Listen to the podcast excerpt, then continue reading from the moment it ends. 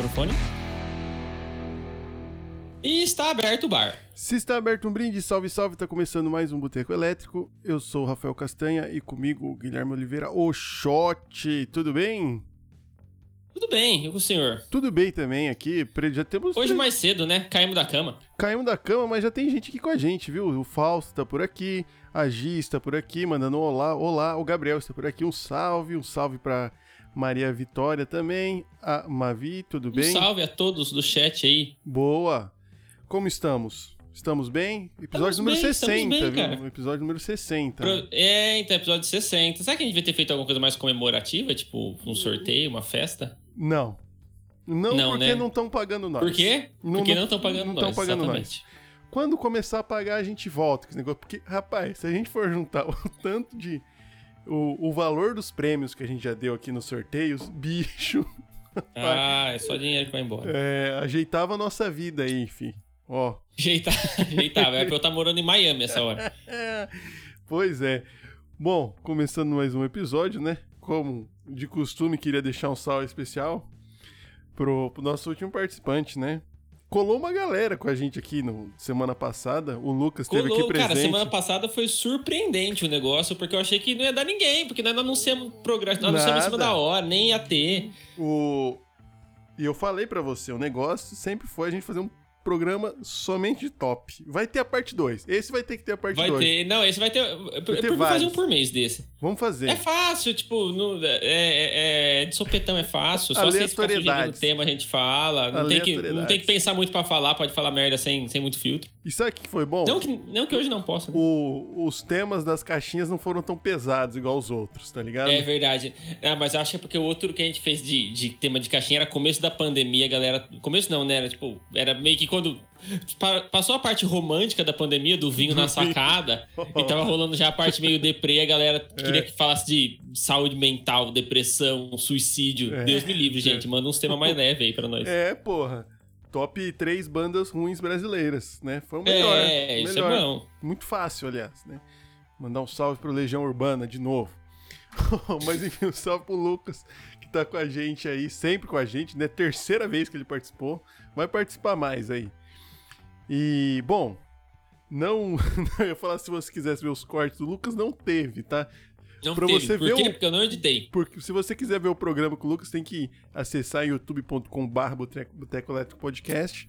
Mas todas as informações de participantes, cortes, vai tudo pro Instagram e pro TikTok em arroba Boteco Elétrico Podcast.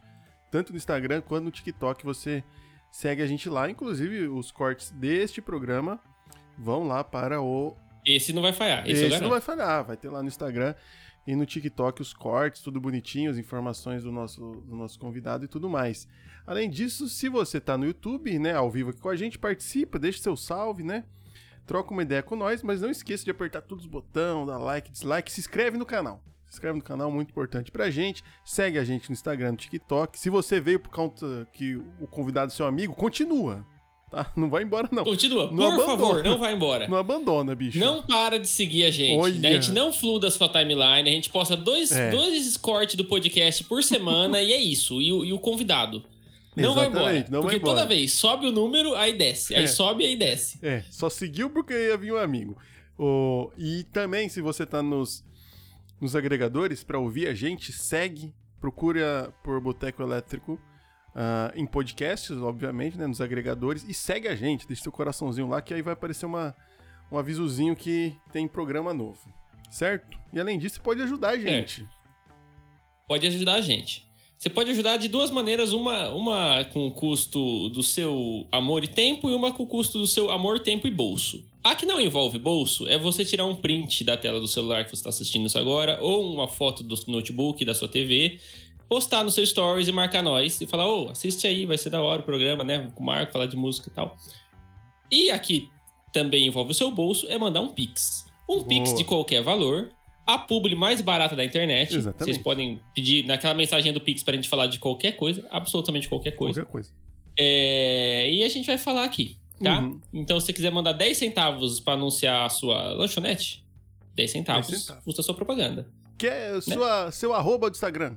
Divulga eu. É, você quer. Divulga eu, fala pra eu ganhar um seguidor. Eu tô, eu tô à procura de um, de um namorado ou de uma namorada. Divulga eu aí. Divulga eu, estar no seu arroba arroba. tal. Isso Correio mesmo. elegante também. Se quiser que mandar uma mensagem pro seu amado ou pra sua amada, a gente faz correio elegante. Muito bom.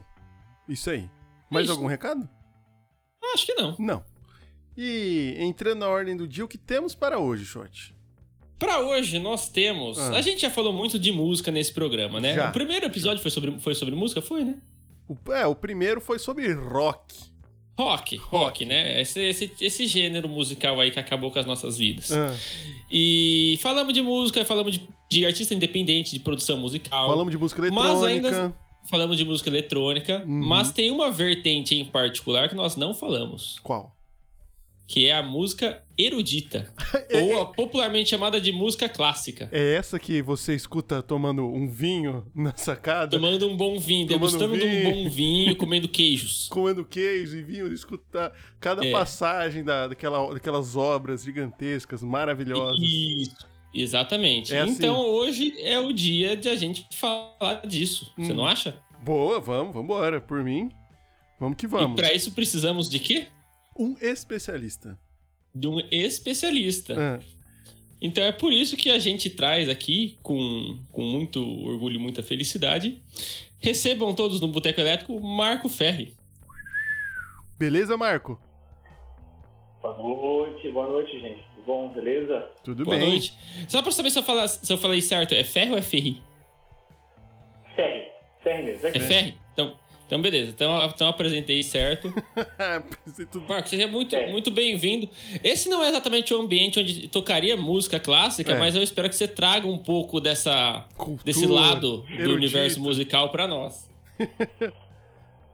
Mano, o. Sim, claro, vixe. Só pra, pra, pra quem tá ouvindo, o que, que, que o Marco toca de música erudita? Que, que instrumento que o Marco toca? Que, que tem algum estilo específico, alguma escola clássica específica que é sua preferida, alguma coisa do tipo? Ah, Bom, eu, bom, eu sou um instrumentista, me considero um instrumentista erudito, é, é, treinado. É, então, assim, minha especialidade é música erudita, música de concerto. Né? Eu sou violinista de formação, também atuo como maestro. é, assim, estilos específicos não, não teria, assim, o que, o que, que viagem faz, né? Na verdade. A parte dentro da música clássica, da música erudita, até é interessante que você falou, a gente falou erudita, mas como clássica, eles mudaram isso que a música clássica, clássica é uma, é uma era da música. Tem um certo período. É um período, né? Período clássico, né? Exatamente. Caralho. Isso. E o. o mano, o- quando você fala. É, sou um músico erudito. É, no fundo, o, quem que é um músico erudito? É o cara que toca na orquestra. Assim, a grosso modo, é esse cara. É, tipo, o, o- o que, quando você deixa de ser um músico, sou um músico para falar sou um músico erudito, é quando você é. entra numa orquestra? Pode ser, mas também pode ser é, é pela formação mesmo, né? Por exemplo, eu posso ser um violinista popular. Inclusive tem um rapaz, um, um famosíssimo, muito bom, Ricardo Hertz. Ele iniciou o treinamento dele estudando os métodos de repertório erudito, mas depois, quando muito cedo, se mudou pro popular, tocando choro, tocando samba, tocando jazz. Hum, É, aí, nessa é uma de divisão. Né? Eu me considero um músico erudito porque eu trabalho com o repertório de música erudita. É, um violinista muito, muito famoso das antigas, o Stephanie Grappelli, é, era especialista em jazz. Só tocava jazz. Então ele não é músico erudito, ele é músico de jazz. Também um violinista, mas de jazz. pode É, então crer. depende muito do treinamento que você teve. né? E o que, que você teve de. Aí é o estilo. É o estilo que você. Peraí, só pra entender. É o estilo Ah. que você. No fim das contas, é o estilo que você toca que te diz se você é, é um músico erudito ou não. Se você toca música erudita, você é um músico erudito, se não, você é um músico daquele instrumento sem ser erudi- erudito, é isso? É, no- é o, é o repertório que você utilizou para chegar no nível Ah, tá. profissional. É, Entendi. porque hoje em dia eu também toco música, popular. Ah, Toco o estilo que for. Inclusive no nosso nossa página do Instagram a gente tem tem um a gente começou- iniciou agora um negócio bacana chama Sunday Fun Day. Que é todo domingo a gente pega um estilo que não tem nada a ver com música erudita, e grava alguma coisa, ou mostra um vídeo antigo a gente tocando. Teve rock, teve música eletrônica, é, teve. A gente fez ao vivo, gravado agora. É, então, assim, a minha formação é erudita, mas eu tenho capacidade para tocar popular também. Né? Da mesma forma que o músico treinamento popular, com um pouco de, de, de, de um pouco mais de treinamento, mas consigo fazer erudito também. Ah, massa. Então, são linhas que se, que se intercalam. Assim. Hoje em dia não tem muito assim, só isso ou só aquilo. Né? Não, pode, não entendi, dá mais entendi. Uma, uma, coisa mas, só. mas nas antigas devia ter. O cara, oh, eu sou músico erudito, vocês populares ah, aí, sim. vocês aí da ralé, ah, vocês roqueiros, você empunhado de uma guitarra, você não sabe como segura o arco de um violino. Devia ter esse bagulho, né? Tipo, nas antigas. Tem, tem. E, e, e assim, e, eu, e na minha opinião, na verdade, eu acredito que são das uma das razões pela qual a música erudita decaiu, tanto no último século. Porque a gente iniciou o século, século XX, 1920, por ali, com início de jazz, né? é uma coisa um pouco mais populacionista, vamos dizer assim. E na mesma vertente que essas coisas populares, a música, a música popular ficou mais interessante, a música erudita se distanciou, e os músicos mesmo por si, compositores, se pensam-se ser elevados, Uhum. melhores, né, acima, e aí afastou. Tanto é que hoje em dia a gente tem um problema, um problema muito grande com isso, porque tem essa, essa ideia da música erudita ser uma coisa elitista, ser uma coisa só para quem tem um, um, um, um refinamento, só Sim. quem estudou muito, quem é rico. Antigamente, na época do Beethoven mesmo, os concertos duravam quatro horas. Você tocava o que você queria, ia quem, ia quem quisesse. Era uma. Inclusive, no lugar que ele acontecia muitos concertos lá na, na cidade dele, na Alemanha, era uma, uma, uma, igreja, uma catedral, mas era aberto. Então, enquanto ele estava tocando o primeiro movimento da sinfonia que ele compôs, daqui a pouco vinha um cara que tocava um negócio no piano, e outro cara tocava um, um negócio no violino. Tinha gente passando, carregando porco, carregando. É, é, é... Eu achei que era uma parada de elite desde sempre, assim, que tipo, quem Pagava ia ingresso. nesse rolê era a galera que comprava o ingresso, era um ingresso caro, que era tipo pra, pra, pra burguesia mesmo da época. Sim, eu também tinha, mas tinha esse popular, essa, essa coisa mais. A gente tem que entender o seguinte: não existia música popular, música erudita. A música erudita era popular. Todo mundo ficava desesperado, esperando ver que o Beethoven ia soltar a próxima sinfonia. Falava, pô, Beethoven, mano, vai estar tá, tá preparando uma. Ele fez a quinta, tá vindo a sexta. Era, ele era o popstar, ele era a Rihanna do, do, do momento. Entendeu? O hit, o hit É. do carnaval era o que, que o Beethoven ia soltar o próximo ali. Não era o. Em vez de esperar o parangolé, a galera esperava o Beethoven.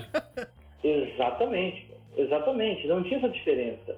É, não existia outro tipo de música. Tinha uma música tribal, assim, né? Coisa mais de, de, de vilarejo, mas ainda assim era. Tanto é que não, não se tinha acesso a. a é, você poderia ir assistir uma ópera do, vamos dizer, do, do Puccini, por exemplo, né? Na Itália, ópera linda, maravilhosa. Na, daí alguns dias, você ia na lojinha de instrumento musical lá, tinha a partitura daquela ópera, para piano, Ah, mas logo, o pessoal chegava em casa e ia tocar, e cantar junto. pode crer. Interessante, era, uma, cara. era uma maneira deles ter. É, a- Eu- é o pai da, da revistinha de cifra, esse aí. Exatamente. Na, na- na banquinha de jornal. O. Ô, deixar um salve aqui pra uma galera que chegou aqui, ó. O Bernal tá, tá, tá por aqui com a gente. A Giz falou que é o violinista que você respeita, o Marco. O José Olímpio tá por aqui. Marcelo Zureba chegou. Maria Rosa também. Um salve pra todo mundo que tá aí. Salve, um salve aí. Podem Se vocês tiverem perguntas pro, pro Marco, aí, sinal, manda gente, aí. fica à vontade aí Fica à vontade mandarem. aí que vamos trocando uma ideia. O. Cara, eu, eu, eu achei que era um bagulho, que nem o Shot falou, muito, muito elitista. Não sabia que É, eu tinha, achei poderia que sempre ter. foi uma coisa elitista, desde, nasceu como algo elitista na minha É. cabeça, assim, é- era isso. né? Tanto provando o seu ponto de afastamento da, da música da música erudita com, com o gosto popular, porque eu por nunca ter estudado, ter tido curiosidade de ir atrás disso, é, não, não fazia ideia dessa informação. Uma vez eu tava trocando, cheguei na. Na... Po- Pode falar, pode falar, Marco, pode falar. Acho que- Não, pode, pode falar. Eu ia só Não, eu mas- uma vez, quando eu cheguei na faculdade, um, vieram perguntar pra mim, ah, o que, que você gosta de música? Não sei o que. Ela falou, ah, Gosto, gosto meio de tudo, né? Eu ouço rock, ouço samba, ouço não sei o que lá. Mas eu gosto bastante de MPB também, gosto muito da bossa nova, essa galera, né? Do Toquinho, do Vinícius, do Tom Jobim. Aí a pessoa falou assim: ah, não, sim, as outras coisas até ouço, mas essas músicas clássicas aí que você falou, Tom Jobim, isso aí, eu já não, eu já, já não curto muito, não, tá ligado? Então esse bagulho de clássico, assim, tem uma. É meio deturpado. Eu já vi gente falando assim, não. O que, que, é música clássica? Música clássica é jazz lá do que os caras tocam. Isso aí é música clássica. Na verdade, tem nada a ver, né? O, isso aí é, é o mais é. popular possível, né? No, no fundo do, das, das coisas, né? É, é, na época que o jazz saiu, era popular. Populacionista e popular. Uhum. Né? Ah, bom, a, a, a, música que a gente fala de música erudita, na verdade a música erudita, ou a música clássica, ela é a mãe de todas as músicas. A não ser que você seja uma vertente já do. lá da, da, da, da é, China, é, Taiwan, aí é um tipo diferente de, de, de evolução. Né? Mas realmente iniciou na, na, com música sacra. Toda a música iniciou sacra na igreja apenas isso. É o único lugar que tinha o canto coral, tinha alguns instrumentos, órgãos principalmente, né, instrumentos de sopro. É, que é a história que a gente conhece, que a gente tem realmente prova tudo. Né? Tinha música antes? Tinha música antes, desde a época da caverna, que batia osso, por aí vai. É, tem isso aí também, né? Mas, é, mas aí assim, dali, conforme passando esse período medieval, período barroco, a gente começou já a ficar um pouco mais apaixonado pela música e não pelo significado dela. Né? A música era para embelezar o texto bíblico embelezar o texto sacro. Né? Mas, claro, a gente, ser humano, a gente cai por, por, por, com um pecado nisso. A gente fica muito, muito interessado com, com, essa, com esse som, com essa combinação de sons. Né? No barroco, a gente tirou um pouco disso. A gente vai para o embelezamento e a beleza da música, do som por si só. No período clássico, que entre os reis, condes e por aí vai, que sai da igreja, quem realmente tem o poder, inclusive o professor de história minha, da música minha, no anterior, Primeira coisa que ele falou, primeira aula de história da música. A primeira coisa que tem que perguntar na história da música é quem está pagando. Quem está pagando a música? Isso, desde Aí sempre, né, mano? Caralho, desde é, sempre. Quem está pagando. Aí, assim, você encontra gente, por exemplo, o Joseph Haydn, hum. professor do período clássico muito famoso, que foi professor do Beethoven, inclusive. Ele, por muitos anos da vida dele, morreu, na época, muito velho, né? viveu bastante era o Conde de Esterházy, que era o, um dos maiores, mais, mais ricos da Hungria, austro-húngaro, período austro-húngaro, região. Ele morava na casa do cara. Então, um dos maiores compositores da música clássica, do período clássico, né, vivia numa mansão e era o músico particular da, desse cara. Então, a família ia jantar, depois da janta se reunia numa sala para tomar um vinho, alguma coisa, aí vinha o Haydn, que é a orquestra dele, apresentar a sinfonia que ele escreveu. Pra família, só. Caralho. Os bailes, essas coisas. O cara tinha um, assim, uma orquestra própria dele. o... Mano, é. até hoje é assim, né? Sempre tem alguém pagando por uma música, se a gente for ver. Sempre. Sempre tem alguém pagando, sempre, né? Sempre, sempre. Algum, acho que... que a gente... Pode, pode falar, pode falar. É, não, é, não existe essa, essa, assim, a caridade musical é, é muito limitada, né? Todo mundo, alguém paga, alguém paga. A rádio, se você música na rádio, eles estão pagando para poder tocar aquela música, né? Você vai pagar um Spotify, vai pagar um Apple Music. Então, assim, tem alguém paga. Tem. É, existiam também compositores e músicos que eram meio assim, meu, eu acho que eu não quero ser esse negócio de trocar. Eu quero eu quero ir, eu quero ver o povo, eu quero ir pra rua, eu quero sentir cheiro dos porcos na, na, na praça, tudo próprio. Aí, aí tinha teatro popular também, mas era a mesma música, eram os mesmos músicos. Sim, Só diferia o lugar onde estava sendo tocada, né? Exatamente, o acesso popular. É, na época, o Johann Sebastian Bach mesmo, ele era responsável por cinco, cinco é, corais e, e, música para cinco igrejas em Lisbon. E, ao mesmo tempo, é, ele tinha ainda rolava tempo para tocar cravo, né, o ancestral do piano, num café, para escrever música para o povo. Ele que ele curtia e queria fazer isso. Na época do Mozart, tinha o Teatro Real, que é onde aconteciam as óperas mais, mais sérias, as óperas grandes. Isso aí pagava para entrar. Tinha um, um teatro você aí pagava pra Era entrar. só por convite, né? né? Exato. Rea- Realiza apenas, né? Ah, E aí tinha também o teatro mais populacional, que era por, por ingresso mesmo. O cara pagava um tantinho, pagava com um saco de alguma coisa, uma galinha, o que desse. Né? E o próprio Modo escreveu coisas para esse teatro.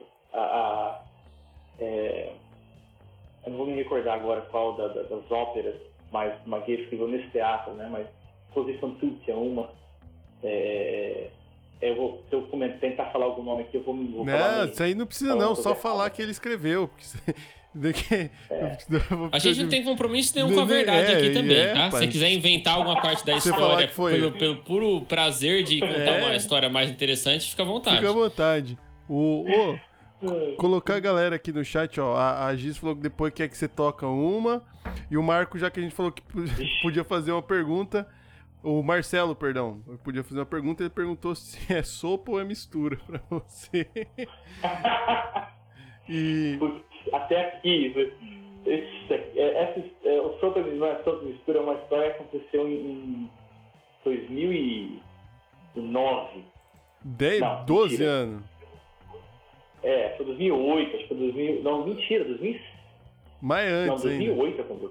Aham. Foi 2008 e até hoje me persegue isso. É. é, eu fui, eu- a gente foi. É, festival de música, a gente tava lá dividindo um apartamento e eu fui cozinhar. Molecão, fui cozinhar. Eu errei, estraguei, destruí tudo. Ficou um negócio estranho, assim, uma caldo com a linguiça boiando, um negócio feio pra diabo cinza. Aí alguém chegou lá e achou que era sopa. Né? Mexeu o prato, começou a comer aquele negócio salgado, começou a sair lágrimas no aguentava. Aí alguém gritou, não é sopa, é mistura. Começou aí. Passou-se os anos, 2011 eu volto no mesmo festival de música. E aí eu já, já, venho, já vim já com uma formação melhor, eu fui primeiro violinista, palco do festival. Primeiro concerto, eu entro, duas mil pessoas no teatro, gritando, todo mundo em pé, o sala, não sabe, é, ele entra por último, né? A orquestra está sentada, a gente entra, afina a orquestra, agradece, afina a orquestra, aí senta e espera o maestro. Entrei, agradeci, o pessoal acalmou, virei para afinar a orquestra, alguém grita lá do, do fundo do teatro, Marco, não é sopa, é mistura! Eu nem sabia quem que é. Algu- Alguém que ouviu essa história uns anos atrás, aquilo parou o teatro, começaram a dar risada, bater palmas, eu não ficar eu já acender as luzes para ver quem foi que falou, trazer o concerto, foi uma bagunça. O cara trabalhou a vida inteira construindo uma carreira musical pra ser conhecido pela história da Da sopa, sopa que, que, é, que é mistura. Exatamente. O, O mundo não é Exatamente. justo mesmo. Eu digo que qualquer hora, no vez de postar vídeo de violino, eu postar um vídeo meu fazer uma sopa. É, faz, faz um vídeo de sopa. Muito melhor. O, o José Olímpio aqui mandou você falar de compositores brasileiros que juntam, né? Mesclam erudito e popular. Tem uma galera no Brasil? Ah, sim. Vixe, muitos, muitos, É. muitos, muitos. Mas tem, tem alguém Tem conhecidão alguém assim? mainstream assim, que, que conhecidão, que, é- que, sei lá, que todo mundo vai conhecer, que não Ah, seja o necessário, sei lá, um conhecimento mais específico? patrono nosso é o Vila Lobos. Né? É, o Vila o maior Lobos. nome é o Heitor Vila Lobos. Sim. Heitor Vila Lobos revolucionou muito. Tudo que você imaginar assim na música. Inclusive, mais fora do país até. A gente é conhecido fora do país por causa do Vila Lobos. É, Ah, você é brasileiro? Sou. Você conhece o Vila Lobos? É por aí. Assim, Ele é meio assim, subvalorizado no Brasil, muito né? no Brasil. ele, ele é um cara meio subvalorizado, muito né? muito. É, eu não sei dizer se eu, assim, eu devo ter ouvido já na minha vida, mas eu não sei dizer uma obra do, do, do Vila Lobos, assim, de, de bate-pronto. Talvez eu reconheça se- alguém me falar, olha, isso aqui é Vila Lobos, mas pra, pra ouvir, assim, e, pensar, ah, eu conheço, não sei dizer. O, o, o, o Ju- É, o João Carlos mais- mais Martins, conhecido ele, ele é? Ele tem formação erudita também? O, o maestro. Sim, não. João Carlos Martins, ele, ele foi o. O João Carlos, Mar- o João Carlos Martins foi um dos, dos pianistas mais promissores que a gente teve no país. Aham. Tocava muito bem piano. Pianista, assim, fenomenal. Fraseado, uma coisa muito bonita. É, infelizmente, ele teve problemas na mão, né? Uhum. é, é, de atrofia, e aí ele não conseguia mais tocar no nível que é necessário para montar uma carreira de pianista, né? Foi aí que ele virou maestro. Mas ele é de um conhecimento e, e- e de, uma, de um carisma muito grande. É um dos poucos que a gente consegue essa, essa junção, né? É. É, carisma e conhecimento. E tá aí Agora, ainda, né? um aparato, uma, Uma luva Tá. toda, toda, toda diferentona, né? E ele consegue tocar. Sim, sim, sim, tá, voltou. Voltou O- a tocar. E- e- não, falam que ele era, tipo, extremamente rápido, né? Um bagulho de outro mundo, com uma técnica, Sim. precisão fodida, né? Aí zoou, zoou a mão, né? O... É, esse é um problema. Pode, pode falar. Isso, isso é uma coisa, infelizmente, é uma coisa que a gente sofre muito. Porque, nós, assim, nós músicos, nessa, vertente erudita, porque o treino físico, o esforço, o desgaste físico que a gente passa é extremo. A gente é, somos- atletas olímpicos de dedo. É, então, assim, problemas de, de, de, de tensão, qualquer coisinha assim, pode dar problema no futuro. É comum, tá assim, mesmo- entre a galera de- dos músicos? Muito, muito comum. E mesmo tomando todos os cuidados, todos os cuidados, e tendo uma técnica muito boa, você ainda corre o risco de simplesmente o nervo, o músculo não, a não aguentar o tranco. né? Então fica muito. É muito repetitivo, né, o, mov- o movimento, né? É um movimento que você fica repetindo ele o tempo Muito todo e, é, sei lá, vai gastando, né?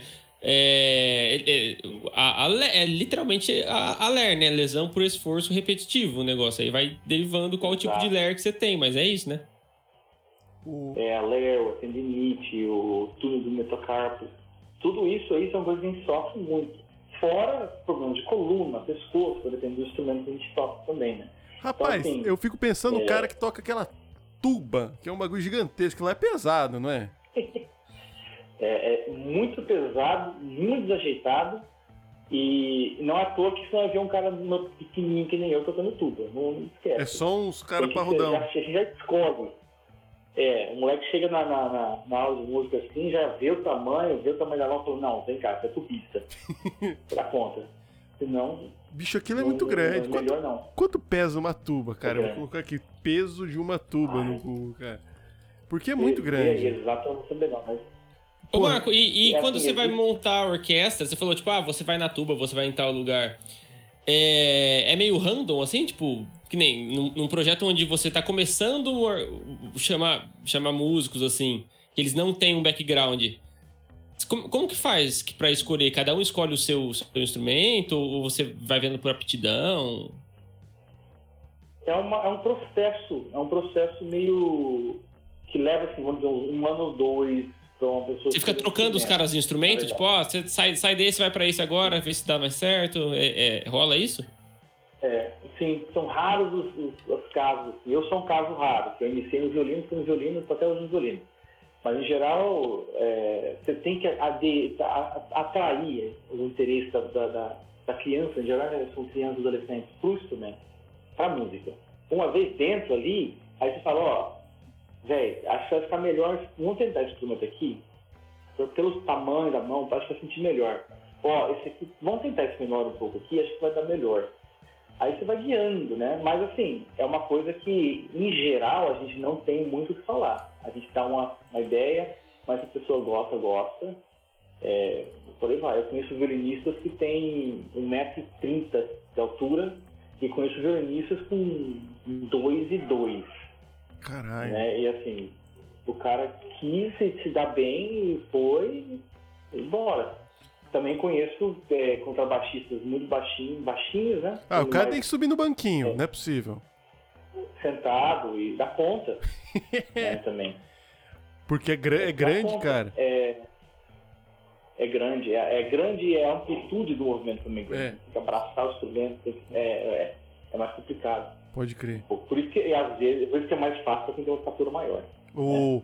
Ô, aqui, deixar um salve aqui pro Carlos Freitas, chegou aqui. O Bernal falou sobre epicondilite. Falou esse de dedo em gatilho. Deve tocar um sopro, se pá.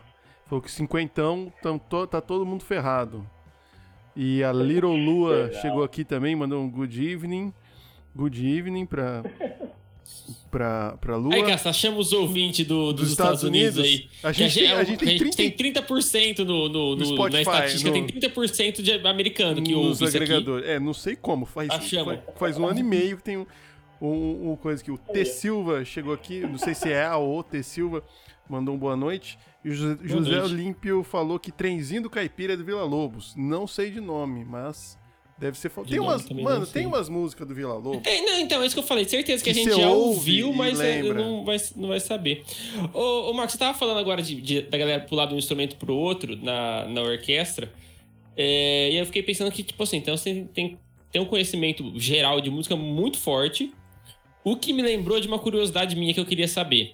A maioria dos instrumentos de orquestra, eles não têm traste, né? Não tem divisão no, no braço do violino tipo ou no um braço do, do, contrabaixo. Né? É... Vocês treinam o ouvido para saber se tá fazendo a nota certa? Porque você não tendo traste, né? Você pode ser, ah, você errou um centímetro do lugar ali, já é outra nota, né? Sim. Sim, sim. É, tipo, tem, é, tem um é, treino é, de ouvido, um estudo de ouvido? É, sim, nem é um centímetro. No violino mesmo, que é pequeno, ele tem. Você botou o dedo assim, é. aí, você botou o dedo aqui pra frente já, já, já mudou a nota. Já era. Então, assim, é um treino, é o ouvido que guia o dedo. E a repetição. É que, é, para meus alunos, eu sempre falo que é que nem jogar dardo. Como você joga dardo? Você pega uma certa distância e você joga o dardo. Errei. Joga de novo. Errei. Ah, acertei. Acertei. Acertei. Você tem que jogar para quantas, ver quantas vezes você jogou errado e faz cinco vezes mais certo. vai, dar, vai, vai sair lá. Aí você cria essa memória muscular. Você vai guiar. Aí pelo tato e pela, pela sensação do corpo em relação à mão, já sabe que você está na posição tal, tá que o dedo vai estar ali, aqui, aqui, ali, ali é, o, o, ouvido entra como guia.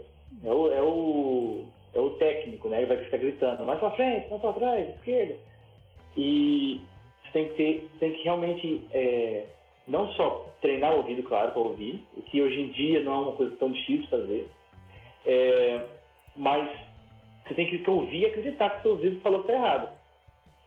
Né? O ouvido fala, hum, não está não, não tá certo. Aí você continua, não, peraí, não está certo, não está certo, vamos fazer. E vai, e, e repetição, o... repetição, repetição, repetição. Tira uma dúvida com o professor. Uma vez, primeiro, primeiro instrumento que, como o, o, colega falou aqui no. O Bruno Lima falou que são não temperado, né? Que eu toquei foi um baixão. E aí me falaram que uma do, dos bagulho para você pegar nota, porque você tem ali mais. Você tocar baixo, mais ou menos, peguei um baixão, ah, aqui vai ser um Fá, se eu andar um pouquinho, Fá sustenido, beleza. Aí o cara falou assim: não, você tem, o bagulho do trêmulo no dedo ajuda a encaixar a nota. Isso é real mesmo? Tipo, você dá um. Tremer o dedo. É, é, isso aí, isso aí, é. Ajuda a é, encaixar a nota mesmo? Não, ajuda a mascarar o erro. Ah, mas ajuda. Então ah. ajuda a encaixar a nota. pra nós, meros mortais, ajuda, então. é, é aquela, é aquela ajeitada que dá, né? ah, é o jeitinho. Entendi. É, porque o vibrato, que o vibrato, o que o vibrato faz? O que a gente fica tremendo mão e tremendo o dedo lá? O vibrato, ele é uma oscilação da afinação. A afinação vai um pouco mais alta, correta, hum. mais baixa. Correta, mais alta, correta, mais baixa uma velocidade muito alta para a gente vem como se fosse uma onda a mais, né? Blá, blá, blá, blá, blá. O que o vibrato faz é, dentro da onda sonora, vou entrar em física agora, dentro da onda sonora uhum. que você está tá produzindo com a nota, ele coloca ondinha nessa onda sonora, o que ajuda a onda sonora a viajar mais rápido. Então ela hum. projeta mais. Entendi. Né? E embeleza um pouco mais. Ah, entendi. Ah, então é pra mascarar o erro. Então não, tá, não é de todo mal, assim, pra nós, mortais. Porque falam que o músico erudito, por exemplo, o cara que vai tocar o violão erudito ali, que o arraste do dedo é uma coisa, assim, condenável, né? Uma coisa que não é tão bonito. Ou o, o, o, o, arranhado da unha, que não pode ser tão, tão presente. Tem tudo isso, Sim. né? Que... É uma, uma, uma busca constante pela coisa mais limpa e mais perfeita, correta que você consiga ter. É. Então, às vezes, tem, uma, certa, uma, certa, uma certa discriminação contra isso. Você curte isso é, ou você acha isso meio mesmo... careta? Esse negócio, essa, Cara, essa acho, rigidez. Tem estilo. Então, não, tem, tem, tem coisa e tem coisa. Hum. Tem coisa e tem coisa, vamos dizer, vamos dizer assim. Por exemplo, é, o que a gente faz, que é esse, esse raspado dele, glissando, né, que, é o, que a gente, no violino a gente fala isso, é, é uma coisa realmente é, abominável na Europa para certos estilos. Ah. Então, se for tocar uma peça. Se eu for, se eu, resumindo essa, essa ideia. Se eu for apresentar uma peça do Bach ou do Mozart, período barroco, período clássico, ou período romântico é, cedo, né? Período romântico do começo, período romântico.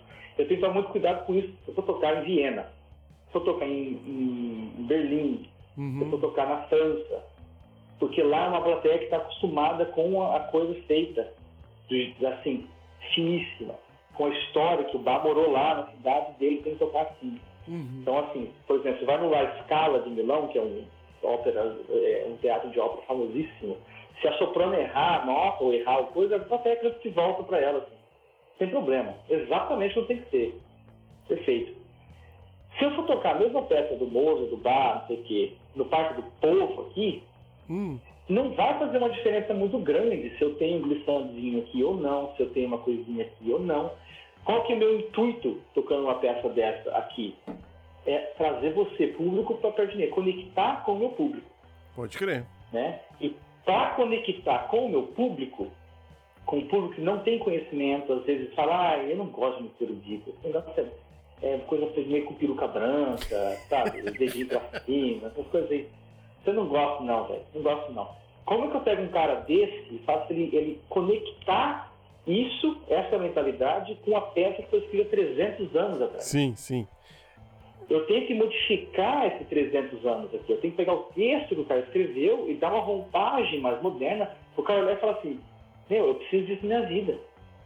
É. Isso faz sentido, né? contrário- Para o negócio fazer sentido pra ele no, no, no contexto dele, né? Rapaz, é igual você, você, for, você for na gringa e ver gringo toca- se metendo a tocar samba. A galera tá curtindo, mas vai um brasileiro lá que toca samba e fala, Ih, samba quadrado do caralho, bicho. O que que você tá armando aí? Tem um pouco disso também. Ô, Exatamente. chegou a pergunta aqui pra você. Eu também fiquei com essa dúvida. Ó, o Bruno Takikawa falou se novas músicas eruditas ainda são lançadas e se as trilhas sonoras de filmes podem ser consideradas como novas músicas eruditas. Tipo, sei lá, o tema do Avengers. Tan, tan, tan, Hans Zimmer, né? Hans Zimmer- se puder, o Hans Zimmer tá, tá despontando aí nas É. músicas eruditas. São? o, a- são, existem, existem sim é, compositores eruditos vivos produzindo música, existem estilos novos sendo criados, enquanto a gente conversando aqui, e é uma coisa viva, é uma coisa que evolui. É, a gente teve uma- um período meio, meio estranho é, entre 1950 até, até o fim do, do- do- século passado, que foi essa parte da, do atonal, a parte do, do, do decafônico, Isso é muito e doido. Os caras para- pararam de pensar. Isso é, muito louco. maluco. Pararam de pensar na beleza das notas e começaram a pensar em, em, Expressões, em né? tudo matemático. É. Aí veio o movimento minimalista, que aí falando na parte do- dos, dos, dos- do- de filmes, né? Hum. Veio o Philip Glass, que é fantástico, está vivo ainda, compositor de música de trilha de filme, que é fantástico. É, Max Richter. Esse, eu, eu, eu, vou até dar uma, uma dica para você que está aí vendo agora. Hum, É, o Max Richter escreveu uma peça chamada Sleeping, ou Sleep, que é dormir, é dormir. Dá uma pesquisada.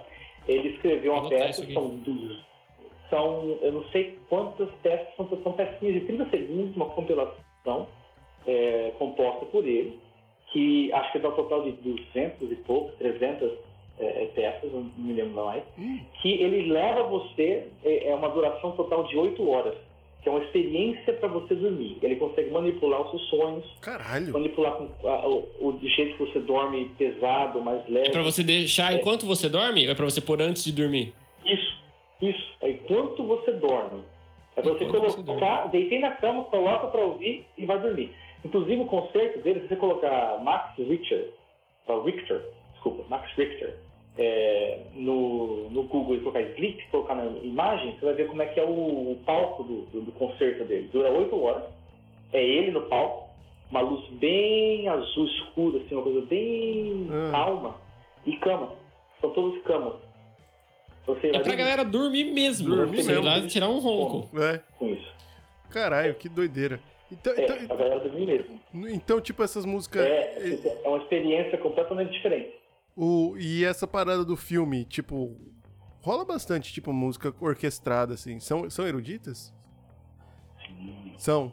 São consideradas. São, são, são sim, é uma vertente da música, da música erudita, porque Pode a gente crer. também ap- apresenta elas sozinhas no, no, no situação de concerto. Tipo, o tema. E, é, a professora. Você vai lá e toca o Tem tema do, tema do Avengers, tá ligado? O tema do, do, do- do Batman é. lá. Exato. Em geral, lá nos Estados Unidos tem, é, por exemplo, a Boston Symphony, a Sinfônica de Boston, tem a Boston Pop, que é uma série de concertos que a Boston, a Sinfônica de Boston faz, que é só com músicas de filme, ou jazz, ou coisa mais popular. Inclusive, é, é, o John Williams, que é o compositor lá do Star Wars, do, Hum, do Jurassic Park, ele, ele rege lá, faz lá.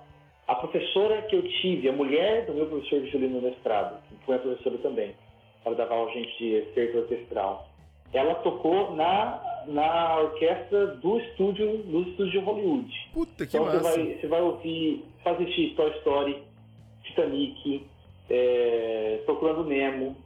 A- ela tá tocando lá, a professora tá na trilha sonora desses filmes original.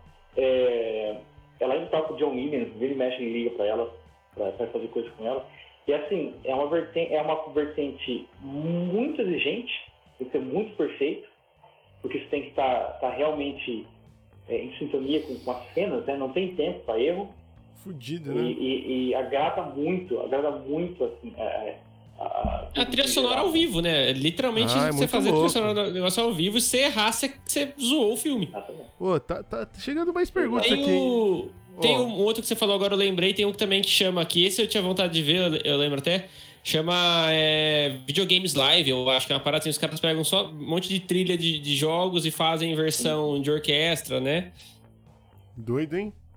O. Ma- mais perguntas aqui, aqui pro, pro, pro Marco. O Bernal, ele mandou aqui se prática em conjunto não seria ideal. Não sei de que parte do nosso papo ele falou. A gente tava falando da parte do, do, do ouvido, se eu não me engano, quando ele perguntou isso daí, do- Pode de, crer. de treinar o ouvido. Ah, É, sim, sim. Prática em conjunto ajuda muito, porque, você, porque a gente não, é, não existe. Ah, bem, não, é, não vou falar não existe, mas no mundo das cordas friccionadas, dos instrumentos não temperados, ah, né? Não existe afinação fixa, afinação Hum. correta. A gente está constantemente mudando e ajustando quem está ao nosso redor. Então, assim, se você está tocando num grupo de 10 pessoas, você está correto, mas eles todos tocando diferente, todos estão errados juntos, você está errado. Tem que juntar com eles. Ah, é? Quem, Então, não tem questão- dessa de você botar o afinador lá e, tipo, tum, ba- bateu, eu tô certo, vocês estão errados, vocês que mude? Não tem dessa? Na, na questão do estudo, sim, mas se você chegar num lugar para tocar, por exemplo, e já aconteceu comigo também, é, ao solo, entra lá, eu quero tocando, eu tô tocando uma nota tal, um dó aqui. Aí no clarinete está tocando dó também. Por causa da luz do clarinete, caiu a afinação um pouco. Se chocar o- a afinação e não bater exato, não tem certo ou errado, tá errado. Né? uhum. Tem Aí você tem que correr atrás do Tá errado. clarinete. É, e assim, sendo violino, eu consigo ajustar muito mais rápido e muito mais preciso do que um clarinete, por exemplo. Sim. Aí a gente tem que ajustar. Por mais que a gente odeie, aí depois a gente vai lá, fura o pino do cara no, no equipamento, sabe, troca uma ideia mais pesada assim um pouco, põe sal na cerveja, mas, mas depois, na frente do público não, tem que estar lindo ali. É, não, Tem- mas tem é muito mais fácil você achar a É, nota eu, não, ali. eu não tinha pensado por esse lado, né? Pelo fato de não ter as casas, né? Não ter os trastes, pra que ali a nota é fixa, você que se vire pra, pra correr atrás, né? Porque aí se, só você, se você mudar o dedo de lugar, você consegue buscar aquele, Muito mais fácil. aquela afinação, né? Ô, tem, tem uma pergunta boa. afinação, a afinação do, do- Pode sim. falar, pode falar. Pergunta, pode falar sobre a afinação? Ah, é a afinação, por exemplo, do violino, se eu for tocar com um quarteto de cordas, um grupo menor, cordas, a afinação é de um jeito. Se for tocar sozinho, a afinação é de outro. Se for tocar numa orquestra sinfônica, a afinação é de outro jeito. Hum. Com o piano, a afinação é diferente. Então você está sempre modulando e, e- e- mesclando e, e mudando, né? ajustando a afinação. Por isso que é, um- é tão difícil tocar esse instrumento. Mas Senão, então, aí você tinha saber o que é falado. Ô, Marco, você tinha falado que, que tem muito da parte mecânica de você, tipo, treinar o dedo e tal, né? Mas você tá mudando a afinação, não tá mudando a posição? E aí a, a memória muscular não vai ficar meio inútil? A memória muscular te ajuda a saber onde é que é a nota, mas o ajuste é minúsculo. É. é, é minúsculo, então, assim, a sequência ele vai. Mas claro que a gente prepara para isso, né? Porque tem que ensaio também. Então, a minha memória muscular também é ajustável. Né? Eu vou ah, tocar, tá. por exemplo, estamos tentando marcar um concerto novamente, mais um concerto para fim de novembro ali. Eu, minha esposa e o, Walter Televisão, o pianista, né, o maestro, que é estudante, e a gente tem que ensaiar muito, porque eu tenho que ajustar a minha, a, a minha maneira de pensar quando eu vou tocar com o piano. E durante o ensaio, eu vejo que precisa ser feito. Eu vou para minha casa, durante minhas horas de estudo, que eu refaço alguma coisa e reajusto. O, então, eu, assim, eu, eu, é, é eu acho que o que o Marco tá falando não é que não tem afinação, você tem o jeito de se afinar, por exemplo, as quatro cordas do violino lá, né? Por exemplo, a, a primeira corda, a segunda corda, isso aí você afina ali. Agora, na, quando você tá com, na interação com outros instrumentos que tem uma, uma um, um ajustamento mais fino ainda, né? É por aí, né, que você tá, tipo, Sim. falando. Não é que você não vai lá com, com as cordas tudo frouxa. Não, não, não foi isso que eu, que eu tava. Mas eu tava pensando numa, numa, parada meio tipo, tipo afinação de violão, tá ligado? Que você, você tá afinado, é, tipo, a misona tá afinada em Mi, você afina a misona em, em Fá. Sei lá. Não, isso aí, e aí você tá a casa você vai andar uma casa pro lado, então você vai, você vai mexer bastante o dedo assim. Por isso que eu falo que talvez a memória muscular não servisse, mas agora eu entendi o que, que ele quis dizer com, com isso. É, é, eu acho é, que é tipo por aí. As mesmas, o ajuste é muito pequeno. É, é. Hoje, tem, tem uma pergunta aqui que é. Que, que, que eu também. Eu, eu, é uma curiosidade minha. O Gabriel perguntou se, pensando numa orquestra, se o movimento da batuta e cada gesto, cada gesto tem significado mesmo. Se sim, como o músico consegue tocar e prestar atenção nos gestos. Essa segunda parte da pergunta me pegou também. Porque quando, é quando o cara começa mais forte e pá, pá. Eu falei assim, rapaz, eu, pra mim os caras tá tudo ensaiado e o maestro tá, tá dando mais é, vida. É, ele tá ali meio que, tipo assim, só caso der uma merda, é, você olha pra ele. Você só ali. Ou é igual tipo perna longa naquele episódio que ele come. Tan, tan, tan, tan, aí ele esconde a batuta assim também. Tan, tan, tan, aí vai, vai zoando.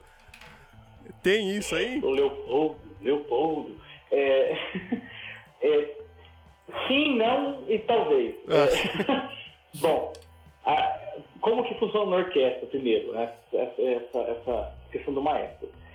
Cada naipe, que são as sessões, tem um chefe de naipe. Né, que é o primeiro violinista do primeiro violino, o primeiro violinista do segundo violino, os caras da frente da viola. Esse cara é responsável por liderar a sessão que está atrás dele e traduzir o que vem do maestro para a galera ali com o movimento dele também. Então, assim, quando a gente está na orquestra, eu estou olhando aqui a partitura, na minha visão periférica está o maestro, na visão periférica está o chefe de naipe aqui. Uhum. E eu estou tomando conta de tudo ao mesmo tempo que eu estou lendo a partitura. E ouvindo os meus companheiros de volta para afinar com eles, e ouvindo a orquestra inteira para afinar meus companheiros junto com a orquestra. Ou seja, é assim, bate a cabeça, gira, né? faz tudo ao mesmo tempo. É, o maestro em si, o que, que, é, que, que é o maestro? Né? Ele é um unificador. Ele é o cara responsável pela união das ideias e, das, é, é, é, e, e, e, da interpretação. Né? Então, imagina, uma orquestra pequena, são 60 músicos, 50, 60 músicos. Uma orquestra normal, tamanho normal sinfônico, são de 90 a 120 músicos. 90 quase a 100, vamos dizer, 90 músicos pensando de maneira diferente, com ideias diferentes, com é, é, background diferente, que pensam que a interpretação tem que ser de uma maneira. Vai virar uma anarquia. Tem que ter um cara ali que fala, não, essa nota é mais longa, essa é mais curta. Essa é comigo, essa é assim. A gente vai ter que diminuir a velocidade aqui, mas vai diminuir isso tanto. Né? Então ele vai fazer essa decisão da, é, da interpretação. Como que ele vai fazer? Como é que ele vai comunicar essas decisões que ele fez? Através dos gestos da mão e da batuta. Uhum. Existe toda uma técnica de regência por trás, que existe diferentes de escolas diferentes, existem tudo isso também vale, vale, é, vale é, mencionar. como segurar a batuta, o que ele faz, o que ele não faz, o que ele faz. Mas os gestos, eles vão, eles têm que estar condizente com o que ele quer. Ele tem que transmitir através dos gestos dele, do, do, do, dos movimentos corpóreos, o que ele está ouvindo aqui, que está acontecendo com o que ele viu na, na partitura. Né? O maestro, a partitura do maestro, para quem nunca viu, é, são, todas, são todas partes juntas. Cada linha é um instrumento. Então são 120 instrumentos, são 120 partes. Né? partes. Não chega a ser 120, é 60 partes ali. Né, que ele está olhando. Todas. Então ele está tomando conta de todo mundo ali. Então ele vai gesticular para ir mais, mais, um pouco mais baixo, um pouco mais forte, para diminuir, diminuir o tempo, um pouco aumentar o tempo. E a gente segue ele nessa, nessa questão é, durante os ensaios. É, do, no concerto, praticamente a gente não vai precisar. Ah, então, aí que tá. Mesmo, é, no concerto a gente está ensaiado. Não dá... Se o maestro não estiver lá, ah. vai ser difícil? Vai ser muito difícil. Mas vai sair. Mas dá. É, tem, uma, tem um vídeo é, incrível do Leonard Bernstein, grande maestro e compositor americano. Hum que ele está regendo a, a Sinfonia de Nova York. Chega no último movimento da Sinfonia do, do Haydn, é, ele, ele abaixa a mão assim, ele levanta a mão, desculpa, vou começar, olha assim, e baixa a mão, fica as mãos baixas. Ele não faz nada, ele só olha assim, está suando a cabeça, levanta a sobrancelha, a orquestra vai embora. Sem erro. Sem erro nenhum. Acabou. Então, assim, não, é, não existe já, mas a gente só consegue fazer isso, nós, nós músicos, porque durante o ensaio a gente foi treinado por ele para fazer aquilo. Uhum. Né? Não dá pra você meter, dá pra você, dá pra você improvisar o maestro na hora do, do concerto. Não. tem tipo assim, não, ah, não. eu vou aqui, ó, vou aqui agora, vou chamar um arranjinho aqui, ó, porque vou pegar ele, sabe? Vai ser legal. Não tem muito isso aí, né? Vai, ele vai, a piada vai ser massa, mas o resultado vai ser catastrófico é. e a gente não vai contratar um maestro mais, né? Tem isso também. É, mas a, a, aí tem estilos diferentes de maestro, tem jeitos de pensar, tem o ego, tem, tem, tem estrelismo, tem tudo isso envolvido é. também, né? É, é tem, tem maestros bons, maestros ruins e pessoas que a gente não deveria nem deixar chegar perto de uma orquestra, mas são maestros. e, e a gente tem que lidar, né? É, é Bom. E, e, e por aí vai. É, é, uma figura muito, muito polêmica, viu, maestro? É. Eu tenho sorte de. Eu tive sorte de trabalhar com maestros muito bons. É, e não, não, não sofri muito com os picaretas é, é, por muito tempo. Então, já bem. Mas é muito polêmico. Tem a figura do maestro, do maestro Carrasco, né? Maestro, até, até aquele filme que é um filme muito da hora, por sinal, que é o Whiplash, né? Que o maestro ali, ele é, ele é ele é cuzão pra caralho. O filme inteiro ele é muito cuzão com o moleque. Até o moleque tá final. só tentando tocar bateria na, na, na orquestra lá. E ele é só, é só porrada. Aí beleza, tem a história, não, você está apanhando para você aprender e tal, mas, mano, não precisava ser um escroto, né? É bom esse filme, hein? Sim, exato. É, é, é eu adoro o filme. Eu adoro esse filme. aliás, tem, é, é, comum batera na orquestra? Na, na pop, sim. Essa que faz jazz, que faz uh, tema de filme, sim. Hum. Tem. Normalmente não. É mais a percussão, né? É só os instrumentos separados. Sim. É, inclusive que percussionistas merecem um, um abraço todos, porque realmente é um instrumento, é, são instrumentos muito difíceis. Um cara tem que aprender vários instrumentos, de várias maneiras diferentes, e, e, e é uma coisa muito vasta, né? Que nem eu, eu, eu preciso aprender o violino e tocar a parte do violino ali.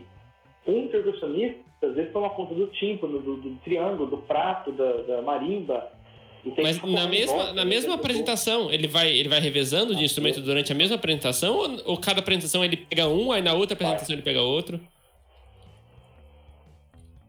Não, ele vai toda. Ele, não, ele. É, cada, às vezes, numa mesma, numa mesma música, ele tem que lidar com cinco, seis instrumentos diferentes.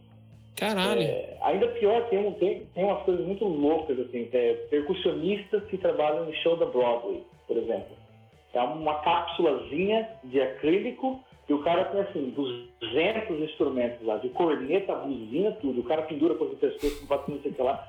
É, assim, dá, dá, dá dó de ver o cara trabalhar, sabe? Mas, então, eu, sei, eu tenho um carinho especial pro percussionista. Não, porque só, não só porque meu irmão é baterista, mas... Ah lá, ó. Mas é, é, eles realmente trabalham muito.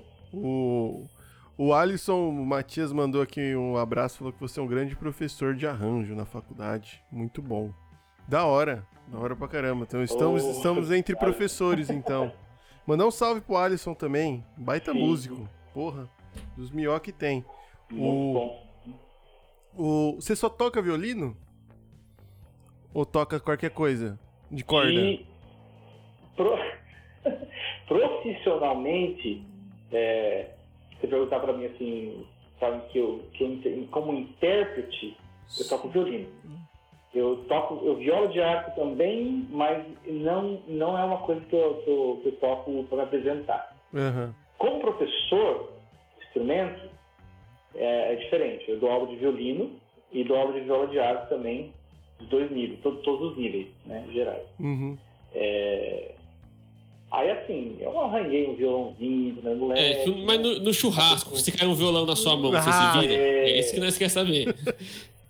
É, os quatro acordes, né? Qualquer coisa com é, quatro acordes. É, isso. É, os notão, né? Fazer os notão. Ou, ou, tra... ou, ou, faz igual eu, né? Eu não toco violão, né? Eu, eu, eu, eu, sei pegar o violão na mão e fazer alguns sons. Então eu travo a mão naquela posição do, do de fazer o acorde, eu só vou correndo ela pelo braço do violão. Se precisar mudar os dedos de lugar, já me perde. Fudeu. Tá ótimo. Ô, oh, eu, tá. eu tô com, com uma aba aberta aqui desde o começo do programa que eu fui procurar quando pesava uma tuba. Aí parece que 10 quilos e 300. Ah. Bicho, é pesado, hein? Cara, é dois sacos de arroz na lomba, né? E durante quanto tempo que dura uma peça? Duas horas? É, por aí, um concerto todo vai ser por umas duas horas, né? Porra, aí o cara o tá. Isso não toca toda a peça, é. claro, mas ele tem que estar segurando o negócio, né? Cara, eu, eu acho o instrumento de sopro, né? Os metais, assim, uma coisa muito massa, muito linda, assim. Mas é, é um negócio meio difícil, né, cara? Haja peito e dizem que regaça tudo a boca. E. Mas é muito massa, cara. Qualquer música assim com metais já dá. É outro brilho, é outro clima, é um negócio lindo, né? E. Sim, dá, dá uma outra cara, né? Dá uma dá, outra cara do negócio. Dá. Mas zoa a galera também, né? Todo mundo fala que é, uma a vez, boca, um amigo nosso, dente. amigo meu em comum do Casta, que ele tocava sax, e ele trouxe uma vez o sax e falou assim, pra ele falou assim, tipo, toca aí. Mano, eu não conseguia soprar o negócio, eu não conseguia fazer é. sair som. Nenhum som. De não sai. Nem fudendo. Uma vez tentar soprar um trompete, é. velho. O cara falou, ah, embocadura, assim, assim, assim, vai. Aí fui. Aí foi. Um negócio. parecia um peido o bagulho, tá ligado? Horrível. Difícil pra cacete, mas é muito massa. É muito massa. O... Não, é, é, é, é, são difíceis e é uma coisa que assim, é, é, é treino de estamina, né? O cara tem que praticando, praticando ele vai melhorando essa, essa duração do lábio, a capacidade de ar. Eu nunca, eu nunca to, tinha tocado instrumento de sopro assim, de metais na minha vida. Até hum. que na faculdade a gente tinha que fazer o que se chamava de aula de método é, aí eu podia escolher que, que, área, né? Claro, eu escolhi cordas, porque é a área que eu trabalho. E aí eu resolvi fazer é, métodos em instrumento de metal.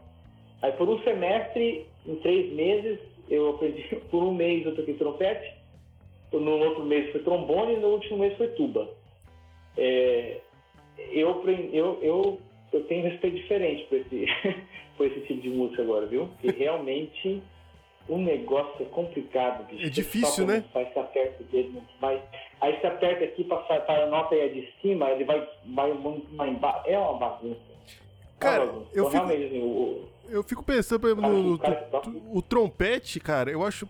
Ah, não, só tem três botão e cada um é uma nota. Aí você combina ali, é nada. Você tem um jeito de você soprar.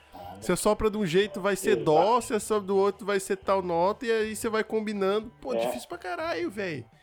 E porque não é depende difícil, só é do, por exemplo, o violino, né? Você tá ali, né? Nota, né? Tem a escala do bagulho e beleza. Apertou, acertou lá o lugarzinho, tá certo. Agora se depende do seu ar. Se você assoprou mais Exato. e apertou, fudeu. Deu uma engasgada, uma tossida no meio da nota, já era. Ah, isso aí. Acabou, O- acabou. É um controle muito grande, né? Pra manter a mesma pressão de ar. É. Você tava falando do, do, do, do maestro, do, do regente. Você já regeu uma orquestra? Já, já. Eu fui. Na verdade, a minha, é, a minha bolsa de, pro mestrado, eu Hum. fiz em violino. As minhas, as minhas qualificações como regente, foram, é, as minhas qualificações da bolsa foi para ser assistente, maestro assistente da faculdade. Então, Uhum. eu, eu, eu, fui, eu fui assistente nas aulas de regência, então eu dava aulas de regência na, na- durante o meu mestrado de violino, na, na, na- na Universidade Americana, Sim. e também regia de vez em quando a orquestra, a orquestra da gente, a estudantil, né, quando mais não podia falar. Caralho, que massa. Pô, é difícil, hein? É, é, é, o que você prefere? Não, reger ou que tem tocar? que ler 25, 25 partituras ao mesmo tempo, eu já, já me pergunto. Falei assim, ok, nunca seria isso. O, você, você prefere É reger ou É. tocar? Ah, são, são duas coisas muito diferentes, viu? Ah. Muito diferentes. É, eu, pref...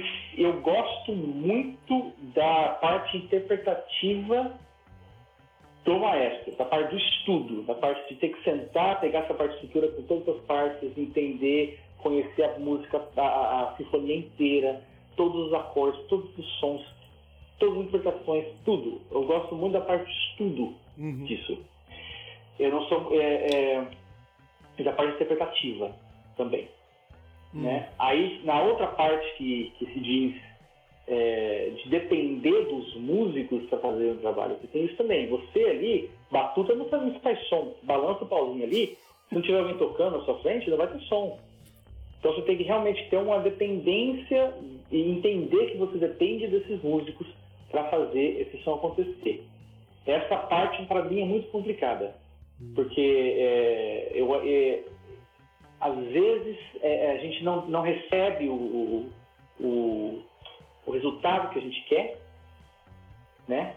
E, não- e às vezes tem que entender que não vai vir o resultado que a gente quer exatamente, porque a gente está lidando com um ser humano. É uma pessoa que, que tem uma, uma, uma, uma certa capacidade e que ela vai fazer o melhor para você, tem que aceitar aquilo e trabalhar com aquilo, moldar aquilo. Leva, é uma maturidade muito grande necessária para isso. Porra. Que no violino eu dependo de mim mesmo, só. Não tenho trabalho assim. O estudo do negócio é menos envolvente, é uma coisa um pouco mais focada, Uhum. e eu dependo de mim. Se saiu, pô, saiu ruim, a culpa é minha. Saiu bom, a culpa é minha, Hum. né? O, o Alisson perguntou aqui, ó, professor, já tocou alguma peça pós-moderna ou experiência de, ah, de an- anotalismo, serialismo? É música tonal, né? Cara, isso ainda, eu- nossa, eu acho a coisa mais maluca, mais bizarra do mundo. É, Os negócios não tem nada a é- ver é um- com. acho muito doido. Se alguém quiser procurar, é um procura aí negócio- música tonal no YouTube, você vai achar as doideiras. É. Tem, um, tem uns compositores. Tem, tem, um, tem um cara que eu falo que a gente, não- a gente não deveria é, é, estudar a música dele, deveria estudar o cérebro, porque ele é completamente insano. Fala que ele veio da.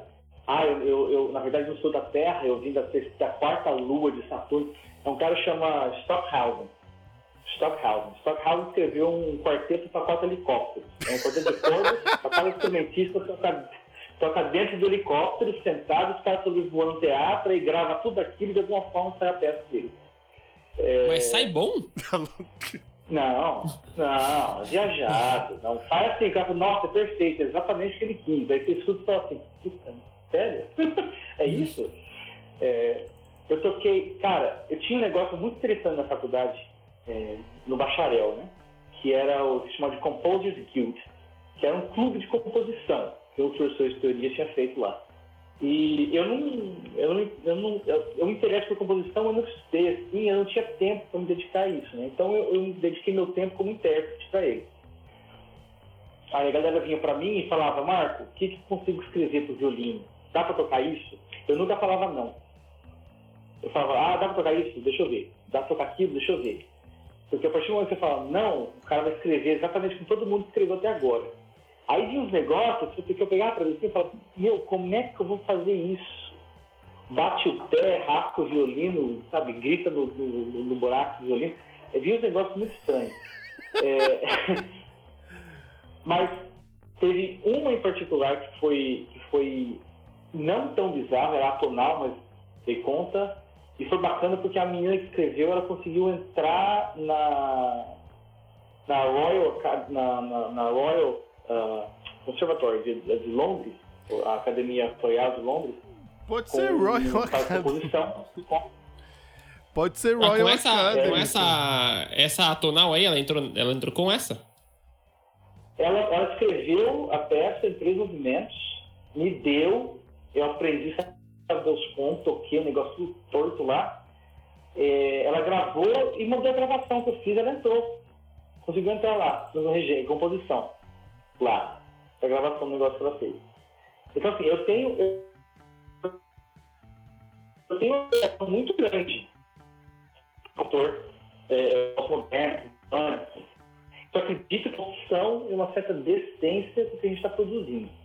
Não é produzir só para chocar, não é produzir só para porque eu consigo fazer isso. Eu acho muito doido, cara. É. O cara vai compor aqui um, uma peça para mouses e teclados, tá ligado? É, porra, muito, muito doido. É. Doideira. Tem um negócio.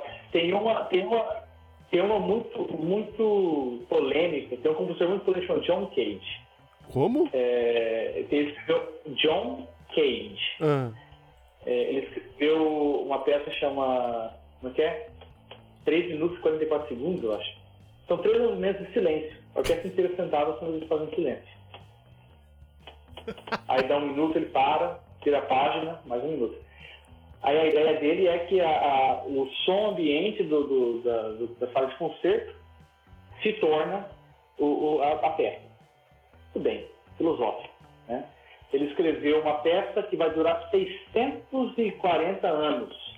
Começou a ser tocada em 1990, num, num órgão lá na Europa, e tem uma família que as gerações vão tomar conta dessa peça até acabar. Então acho que a primeira nota foi em 1997, a segunda foi colocada no ano passado. Então, ah, uma nota por ano. É, uma, é assim, o menor BPM é da história. Exato, é tão lenta que vai demorar 600 anos. Né? Pra quê? Pra quê? Aí tem uma outra que eu adorei. Tem uma que eu adorei dele. É, é assim, é uma peça de 10 minutos e você faz o que você bem entender. Aí eu fui ver um concerto, né? Eu ali esperando assistir a peça. Não, legal, né? vamos ver. Aí sai a moça, deixa o violino, ela entra com um carrinho, é uma, uma mesinha assim, ela para, bota uma, um, negócio, uma cumbuca assim, daí faz uma salada com o microfone assim, pode ficar cenoura, ficar coisa, fez uma salada jogou, botou no, no, no cumbuquinha, deu pro pessoal da primeira fila comer, foi isso. Ah, bom, bom, isso é o pai do ASMR aí, que a galera faz o microfone, é, assim, falando assim, passa a mão no teclado, assim, ó. Cara, cara, não, mas isso daí é, é, é, eu acho da hora, assim, eu acho, eu acho que entra, já, já quase que sai de música, assim, entra como a, a aspecto da é. arte, tipo assim, o que, que é isso aqui? Isso aqui é arte. É arte. Os do, do, né? do, John Cage é 4 minutos e 33 segundos, eu achei. 4 e 33, é. 4 33. 3 44, 4 33. Mano, que, que doideira, mas eu acho, mano, muito. Ah, eu não curto. Eu curti, eu achei, achei boas ideias. Achei ah, boas ideias. São, são né? Ah. Mas, tipo assim, o problema é que assim, dá pra um cara fazer. Que nem, se outro cara fica, tá. fizer esse negócio do silêncio, aí já vai ficar meio bosta, porque ah, já fizeram e já vai meio que vai banalizar o negócio. o, o, Bruno é. falou de um bagulho aqui que me chamou a atenção. Falou que você tocou com Sepultura na virada cultural. Ah, toquei. Caralho, que massa. Cara, foi a maior plateia que eu, que eu acho que eu já vi na minha vida, assim, no, no, no concerto que eu tava no palco. Foi na virada cultural 2011, eu acho. Foi 11, acho que foi 2011 é, era, um, era um projeto do governo federal para proteção do pau-brasil. E, porque o pau-brasil é a madeira, a madeira que a gente mais usa fazer arco de violino, né? E aí o Sepultura entrou, né? No negócio, tinha bandas e grupos de tudo quanto é estilo musical, né? E parte desse, concerto, desse projeto era esse concerto com a Orquestra Experimental de Repertório do Teatro Municipal de São Paulo. Que eu, com sorte, foi bem no ano que eu estava, eu tava um dos anos que eu, que eu fiz parte lá, né? A gente saiu com os caras, fizemos o concerto inteiro, foram 14 músicas, eu acho, é, e tocamos na Grande Cultural. O concerto começou às 11 da noite, num palco entre a Estação da Luz e a Pinacoteca ali, 15, acho que 15 a 17 mil pessoas negócio. Nossa, gente pra caralho. Caralho. Muita gente, velho. Eu lembro que a gente tá no, no, atrás do palco, na, na rua, né? Assim. Aí o cara do, do, do, som, alguém entrou no palco lá e fez um barulhinho lá pra afinar, porque a galera começou a urrar, pular, você sentia o asfalto assim, ó. Que é oco no metrô, né? Foi a coisa mais louca Ai, da minha mano. vida, assim. A gente, a hora que abriu a cortina, assim, aquele poço, ó, puta merda. E você tava tocando. Você tava tocando ou regendo? Não, eu tava, eu tava tocando, eu vi no início da orquestra, eu tô no meio dos violinos lá, perdido. Cara, que massa. Existe essa, existe essa gravação disso pra assistir? Alguma coisa Se assim? você colocar, se você colocar se, é, Orquestra Experimental de Repertório, Sepultura, vai aparecer vídeos de ensaio, vai aparecer um vídeo oficial lá. É, é, foi bem bacana. Cara, eu tô. Que é- essa é uma parada que eu até tava falando pro Cássio ano passado, tava falando, pedindo recomendação disso, que uma das coisas que eu mais curto é banda de, de rock com orquestra. Eu acho muito da hora, assim, a, a mistura dos dois, assim. Eu acho muito, muito foda. Cara, achei aqui, ó. Tem vocês tocando Roots com Sepultura 10 anos É. atrás. Que massa. E vocês tocaram, É. fizeram um show inteiro com Sepultura, né? O show inteiro de Sepultura. O engraçado que a abertura do show, né, o- não foi com Sepultura. A abertura do negócio foi uma, o, o maestro escolheu uma peça, uma abertura de ópera do Wagner. Aí eu, na minha cabeça, na hora que eu vi o, o programa, né, antes de começar a eu falei, meu, é, uma, é, é a banda de rock mais louca que a gente tem assim, de, de heavy metal 2 aqui no Brasil. O cara botar uma peça do Wagner para abrir, vai ter uma legião de metaleiros, vão arrancar, vão, vão pular no palco, vão trucidar a gente no dente, né? Cara, a gente to- começou- é, eu, eu até pensei o pior, vai pra cadeira, vai, tudo. a gente começou a tocar um negócio e tem uma melodia muito. É, é, uma melodia bem- não é conhecida, mas depois que eu ouvi a primeira vez, ela grava na cabeça. Cara, ela toca acho que seis vezes durante a abertura. A- da segunda pra frente, cara, a galera cantando junto. Que Até- da hora. Cara, uma- Parece Ai, que da hora. É, outro nível. eu, tô, eu, eu tô vendo o vídeo aqui, cara. Eu acho que eu vou, eu vou mandar pro shot colocar aí no, no, no chat. Manda que eu, que eu ponho o link aqui. E Ô, vê se é Marcos, esse mesmo depois, mas eu acho que é. Quando você veio em São Paulo, me lembrou de uma parada que eu, que eu vi no, no seu perfil quando, quando eu fui te chamar e tal. Você é imortal da música erudita brasileira, certo? Certo. O que, que é um imortal da música erudita brasileira? É o, Ah, o último romântico, o último. O último resquício da, da música erudita. é, sabe que quando veio o convite da academia para ser, pra ser nomeado imortal, que- a, a quantidade de piada que eu fiz pra que que eu não morria mais foi tão insana que eu quase senti que acabou o casamento em casa. Eu falei pra minha, minha esposa que eu ia, que eu ia pedir os caras dar a segunda dose da vacina para o pessoa que precisasse, que eu já não precisa mais, que já era. É, não, então, é, foi um convite muito é, surpresa, assim, eu não esperava. Eu, eu- a gente sempre almeja né, que, que um dia alguém olha para o trabalho que você fez e fala, pô, que bacana, né? E, e assim, existem, existem academias de música do Brasil diferentes, né? Existe uma muito antiga, criada pelo Vila Lobos, inclusive, é, mas que vem, já vem deteriorada por, por anos já, né? Assim, e, e, e um, um dos maiores críticos da música erudita atual, o Luiz Roberto Trent, vendo a necessidade do- do- de uma reformulação, criou uma academia de música do Brasil. Não a Academia de Música Brasileira, a Academia de Música do Brasil. Ele também criou a Academia de Musicologia do Brasil, a Academia de Música do Rio de Janeiro e a Academia de Música de São Paulo. É, o nosso querido Walter Trevisan, aqui o da, da Presidente Prudente, o maestro, professor, ele é ele, tam, ele também ele é imortal da, da, da Academia de Música do Brasil, da Academia de Musicologia do Brasil também. É, e através dele que o presidente foi sabendo de mim e foi pesquisar, né? Ele faz toda a pesquisa antes, ele dá depois de indicação, né? E, e assim, aí foi uma honra gigantesca, porque eu sou, eu sou, se eu não me engano, das academias de música do Brasil, eu sou o mais jovem Imortal mais jovem. Ai, porque, que na verdade, legal. ela era toda Porra. cinquentona, tá, né? Então, assim, eu ocupo é, a cátedra da Imortal é, de número 162 da Academia Música do Brasil, cujo patrono é o Nathan Schwarzman, que foi o primeiro escala da Sinfônica do Estado de São Paulo, da USEP. É, e a, e a, eu não, fui- não fui, e ainda, assim, não fui é, é, oficializado ainda, mas eu também sou membro correspondente da Academia de Música de São Paulo. Uhum. Esse aí não foi, não fui, não fui condecorado ainda. E na, na é- prática, o que faz a academia? A, Tipo assim, vocês se academia, reúnem assim, pra tocar junto? É uma parada mais teórica? Vocês, vocês, vocês trocam ideia? Não, não sei o que, Não, que é faz. uma, é uma, é uma, imagina, é assim, é uma associação, não uma associação, uma, é uma, uma maneira de imortalizar o trabalho feito por músicos para a música. Então, assim, a gente tem reuniões que acontecem esporadicamente, né? Mas, é, mas, na verdade, é uma maneira de homenagear. É- É, mano, é igual às, sociedades acadêmicas de qualquer área do, do- de conhecimento. Da música é da música, mas, por exemplo, da matemática. Existe a Sociedade Exato. Brasileira de Matemática Pura, por exemplo, né? Você vai lá, SMBP. Então existe lá os, os imortais, existe a, a- a Academia Brasileira de Ciências, por exemplo, a ABC, que tem lá os imortais, que eles, é, eles prestam homenagem no sentido de falar, ó, o Marco prestou serviços relevantes e por isso ele ganhou um lugar entre os, os nossos nomeados. E lógico que tipo, a partir da, da, da sociedade, das, das associações, dos agrupamentos, eles podem promover eventos e, e coisas e tal, né?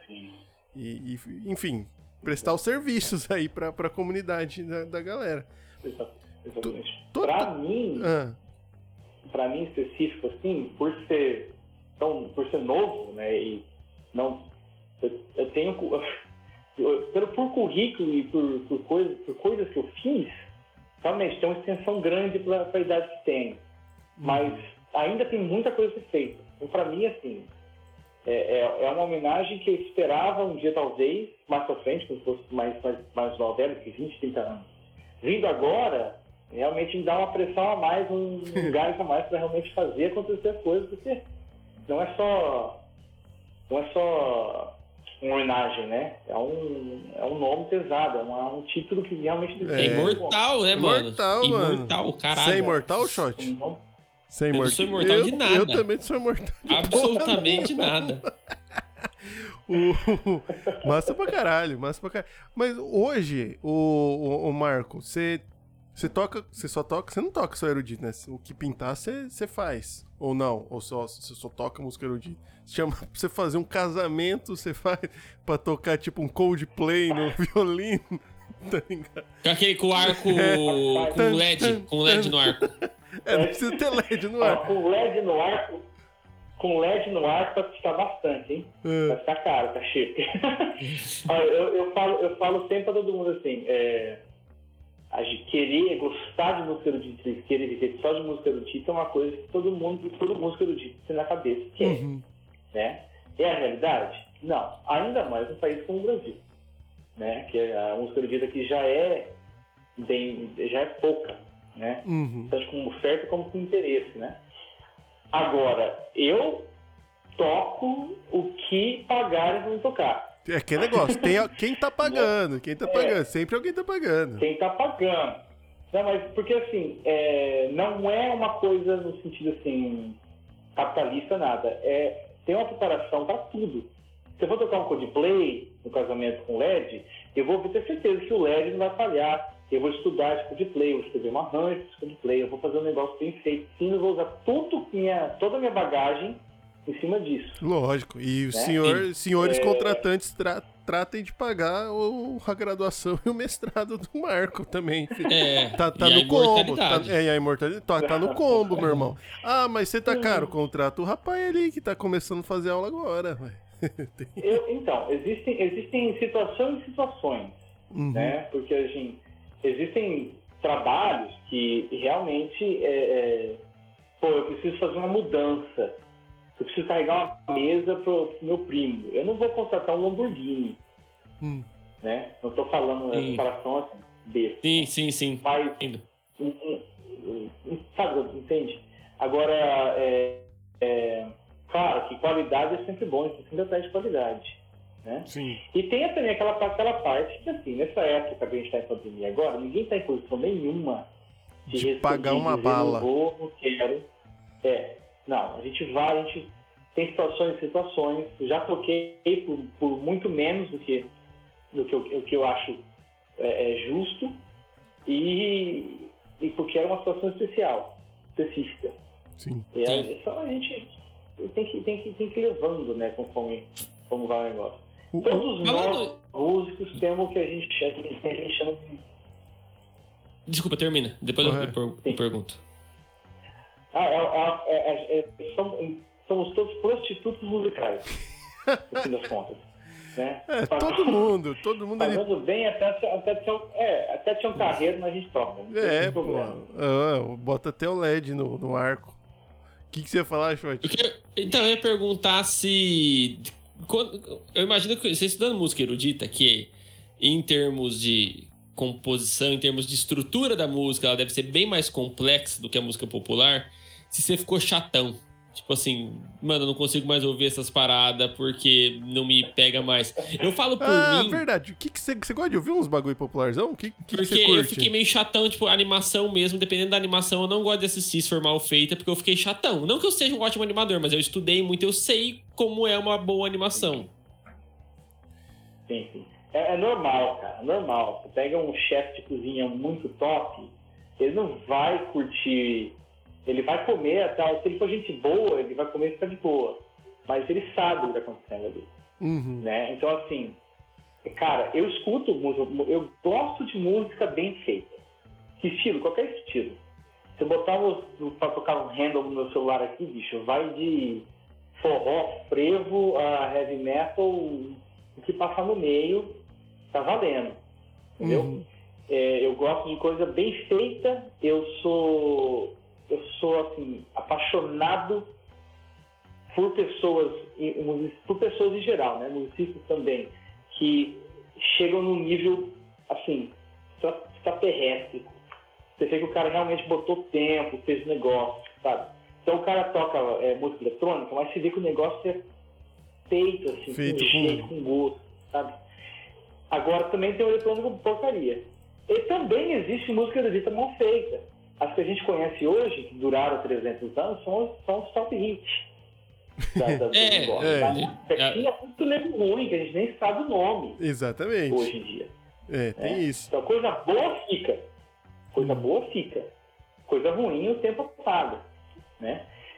Agora, realmente, tem coisas que, que assim, é, é difícil. É muito complicado. É difícil. E Hum. é... Fala algum bagulho que você curte, que você acha, você acha É, bem tipo, feito. assim, cê- coisas que você costuma ouvir no seu dia a dia, assim, com um pouco mais de frequência. Olha, é, questão... Vamos, vamos por estilo, né? Questão de, de rock... Pode é, ser metal, rock. assim, eu sou... É, rock, eu gosto muito do Red Hot Chili Peppers. Eu acho o instrumental dos caras muito bem feito. É, eu escuto Angra, escuto. Eu tenho uma cara, tenho um pezinho no heavy metal aí, porque meu irmão específico, nós estamos juntos, né? O Vênus. No metal espadinha. É, exatamente. É, cara, eu gosto muito de é, Antônio Nóbrega, é um, um estudioso de, de- de cultura nordestina, músico, dan- dançarino, ator maravilhoso. É, tem um guitarrista, um violonista é, britânico chamado John Gone, Uhum. que é fenomenal. J-O-N G-O-M-M. Esse cara é fenomenal. É... Aí eu escuto. De tudo. é, ah, tem um, um músico no- né, na Nova Zelândia incrível, chama é, Garami Jane. Ele faz um negócio meio violino, mas ele faz pop, ele faz releitura de coisas. Muito interessante. Massa. Eu tô sempre pesquisando gente que tá assim, no topo do, do, do jogo, sabe? Sim. Porque realmente você escuta e fala, pô, olha. Diferente da música erudita. Uhum. Porque a música erudita é uma peça composta há 300 anos, existem 300 anos de interpretação dessa peça. Então aí eu tenho, eu tenho opiniões sobre determinadas maneiras de fazer uma certa Uma- frase. Uma, é, Quanta, porra, quantas né? execuções não tem a, a quinta, nona sinfonia de Bach? Belíssima, vai, ter, é. vai capaz de ter umas meia boca ali também, umas execução bem bosta, mas deve ter umas pica. Tem, O, tem sim. Ô Marco, mas a gente vai se encaminhando pro fim. Uma coisa que a gente nunca deixa de passar para os nossos grandíssimos especialistas é o rapaz, a garota que tá ouvindo esse podcast, fala assim: "Ah, agora eu vou virar músico ou musicista erudita. O que é a primeira coisa que eu tenho que fazer? A gente gosta de dicas pros nossos ouvintes. Qual que é o né? passo a passo, Passo aí a pra... passo. Não, a va- vamos, escadinha. vamos além. Se você quiser se tornar um Imortal, imortal, qual é o passo a passo pra se tornar um imortal? Que agora eu fiquei interessado nesse negócio aí. Ou se você que tá tendo um filho agora de 5 anos, quer matricular ele na escolinha de música, que que você, qual que é o primeiro passo? Como que se, se torna um imortal aí? Certo. Bom, o imortal, eu não sei, porque eu não sei como eu virei também. Eu tava em casa aqui, o cara me ligou e. Olá, você gostaria de Eu ser um não sei imortal? De repente É. começou a brilhar uma aura em volta de você. Ah, Foi, eu acordei sentir assim, até, até a via passou. Assim, sabe? Eu falei, nossa, não tem mais, não tenho mais problema. É... Não, é, bom, a primeira coisa, assim, o mais importante, o mais importante é que você, quando procurar o, o- especialista, a pessoa que vai ensinar ou os seus filhos ou você, que você realmente pesquise além do que o cara fala vai atrás da. eh, Bom, falando erudito e falando assim, não só o pessoal que está, os amadores que, que, que querem tocar só porque eles gostam, porque eles amam, mas também o pessoal que está interessado em ter carreira e tudo mais. Tem que primeiro observar não só o currículo do cara, o que ele faz, o que ele, ou quando ele estudou, tudo isso. Ver quem que ele ensinou e onde que os alunos dele chegaram e, e estão porque você vai ter uma ideia mais ou menos, porque às vezes você tem um cara que toca muito bem, mas não consegue explicar muito bem o que ele faz, uhum. né? Existe aquela coisa, antigamente falavam, quem faz bem faz, quem não faz bem ensina. Mentira. Quem faz bem faz. Quem faz muito bem ensina, porque você tem que saber muito bem o que está fazendo para realmente passar a explicação para frente. Você tem que saber sistematizar o que você tá fazendo, né? Porque às vezes Pô, você faz é. meio no feeling ali, no, no- no cheiro do é. negócio, mas você não sabe sistematizar, né? Exatamente. É. Exato. E aí, a outra, e, e outra importantíssima também é faz um experimento, faz um teste. Não fique, é, não case com o professor. Porque o professor está ali para te levar do ponto que você está aonde você consiga ir. Simples assim. Se, professor, se você está aqui, se o professor está aqui, a ideia é que o professor faça que você chegue no nível dele. Chegou e fala, olha, é tudo eu consigo fazer isso aqui. Tá bom? Vai falar com o fulano de tal, ele te passa realmente o que precisa para frente. É, tem um problema muito grande, é, é, ruim de falar isso na região, principalmente na nossa região aqui, que é, que é, é segurar a- Aluno. manter esse aluno ali, segura o cara, não passa tudo, ou, ou fica, é, sabe, esse negócio pra, e, a- e- não vai para frente É, né? A é. pessoa fica ali naquele negócio, acaba desistindo, sai. Eu, eu, eu conheço, assim, dezenas de histórias dessas. E, e não existe... É, a professor de, de, de instrumento não é casamento, cara. Não é. Deu certo? Deu certo. Não deu certo? Atrás de outro. Ou, cara, deu certo sim. Eu conheci, eu tive uma aula com um, professor de, de violino da, de Connecticut. Fenomenal. Cara, muito bom professor, muito bom violinista, os alunos dele, assim, profissionais. Eu tive uma aula com ele. Nunca mais eu quero uma aula com aquele cara. É, não, Não casou. não porque ele foi- Não bateu o ele- santo. Ele foi até gente boa, tá? Mas o jeito que ele faz as coisas, que não, o santo não bateu, velho. É, Sabe? Aí você vai, não vira. não vira. Eu eu, ó, ó, eu, eu, eu não tenho vergonha de falar, o professor da, da bacharel na Flórida é um zero esquerda pra gente. Realmente eu fui porque a bolsa era grande e, e eu tinha a oportunidade de estudar fora. Sim. Mas chegando lá, o professor realmente chegou num certo limite ali, né? A gente tem que procurar professores fora, ter aula escondido, sabe? E, e, e, aí fica uma situação muito complicada, não é saudável. Entendi. Entendeu? Meus alunos, quando vêm quando vem pra mim, falam, velho, você, quer, você vai ser o melhor que você consegue ser. O que eu puder passar, beleza. E, e o que eu não puder, nós vamos atrás. Lógico. Isso faz parte da profissão tem, também. Tem... Vou, vou, você ensina de iniciante também ou só, só, os, só os brabos dos brabos? Cara, eu. Não, não, não. Na verdade, eu tenho. Meus alunos todos ah.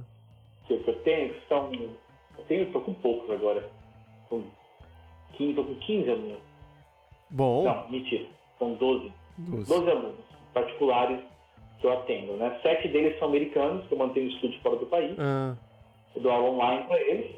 Todos eles são, são crianças entre, entre 10 e, e ah, 16 crer. anos. É, 10 e 16 anos, eles não querem ser violinistas profissionais. Mas eles estão estudando muito e, e tocam bem. E vão, vão seguir, seguir até entrar na faculdade, é outra coisa, né?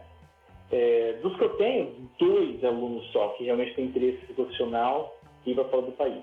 Massa. É, é, dos restos, amadores. Amo dar aula para amadores, porque realmente eles têm um, um carinho, um amor para isso. Eu já tive, eu tive, eu tive aluninho de 4 anos, sou mais novo que eu dei aula até hoje, e eu tive um aluno de 88 anos. Porra, tiozinho. que massa. Americano. Ele, ele, queria ter aula, ele queria tocar, pá, nós conversava mais do que tocava, mas era terapia do cara ali. É, então, não. Eu dou aula para iniciante, dou aula para intermediário, dou aula para avançado. Você quer, quer tocar violino que você acha bonito? Vamos tocar. Você quer entrar na, na Filarmônica de Berlim? Tá, tá trampa, mas a gente te ajuda. Eu sei os passos. Né? É, é por aí. É, é, muito, é muito relativo, né? O que cada um casa do jeito que, que dá certo. Mar Marco, obrigado, hein, mano. Foi massa demais, hein? Cara, vamos ir seguindo pro, pro final, mas calma aí que você que vai encerrar a nossa live aqui. Só Exatamente. agradecer de é, antemão porque. Convidado, é, só deixar o último salve aqui pro Carlos, que ele falou live excelente, só falta encerrar com Caprite número 24 do Paganini. e, o, e, o Car, e o Carlos também falou que tem um, um duelo que é show. The Dueling Fiddlers, do ACDC. Não sei como se pronuncia a segunda palavra. Ah, Falou que eu acho que é um, é um, duelo de alguma coisa aí, de alguma corda aí, sei lá, que deve ser um duelo de guitarra. o, da galera do metal aí. Mas bom, o Marco vai encerrar aqui nosso papo, vai dar suas redes sociais, dar o recado final. Antes disso, só queria lembrar vocês para se inscrever no nosso canal, deixar o like, o dislike. Segue a gente, arroba Boteco Elétrico Podcast, no Instagram, no TikTok, nos agregadores, procure por Boteco Elétrico, aqui no YouTube, youtube.com.br Boteco Elétrico Podcast. É, agradeço muito, se puder ajude nós, né? O, o Marco vai dar o recado final, mas é isso aí. Shot. Gente, então, você, todo mundo do chat aí que participou, né? Muito obrigado vocês terem colado, mandado perguntas. Marco, valeu, mano. Como o Caça disse, né? Curte aí, e tem todas as redes nossas do, do, do, do, podcast, as nossas pessoais, as do Marco, estão todas na descrição. Então é só achar a gente lá, curte a gente, segue a gente, vamos trocar ideia. É, obrigado a todo mundo que ouviu, que está ouvindo agora assíncrono também. E. É, ô, ô, ô, Marco, seu. Cara, seu, seus recados finais, se você achar que, que é pertinente você, você dar uma palhinha de alguma música e você quiser tocar também, você fica à vontade.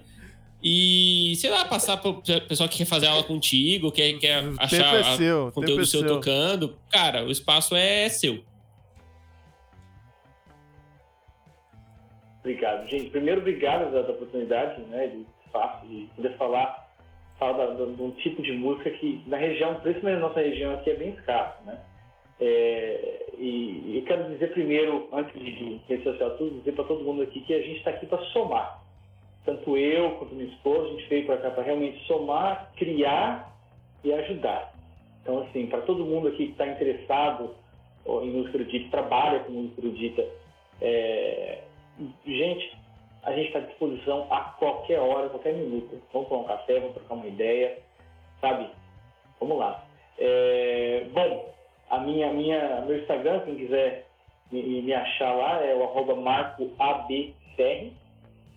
E a gente tem, para vídeos, que realmente você me ouvir tocar, me esposa tocar, a gente está mantendo bem atualizado um, uma página nova nossa que chama Ferrystream. Então, arroba Ferrystream. É, lá Vou você vai achar de aqui. tudo. E também as, as notícias. Você vai achar as notícias também nossas lá. Quando tem concerto, quando tem apresentação. É, fique esperto aí que logo, logo o Sunday Funday, que é a nossa, nossa, nossa música popular de, de domingo, vai estar acontecendo ao vivo. Então fique esperto. Já fala, olha, amanhã estamos no, no, ponto tal do Parque do Povo. Vamos lá, galera. Se reúne lá, se a gente vem prestigiar. E é isso aí. De quem quiser, quem quiser ter uma aula ou conversar, ou sei lá, se tiver interesse, entre em contato no Instagram também. É, estamos abertos. Estamos aqui para agregar e ajudar. É isso aí. Valeu. Então é isso. Gente, vocês se querem ouvir o Marco tocando, então, aí ó, já coloquei o link do Instagram, Boa. o Fair Strings, no chat. Beleza? Valeu, pessoal. pessoal. Até semana que vem. Nos vemos aí. Muito obrigado a todo mundo que acompanhou. E é nóis. É nóis. Tchau. Tchau.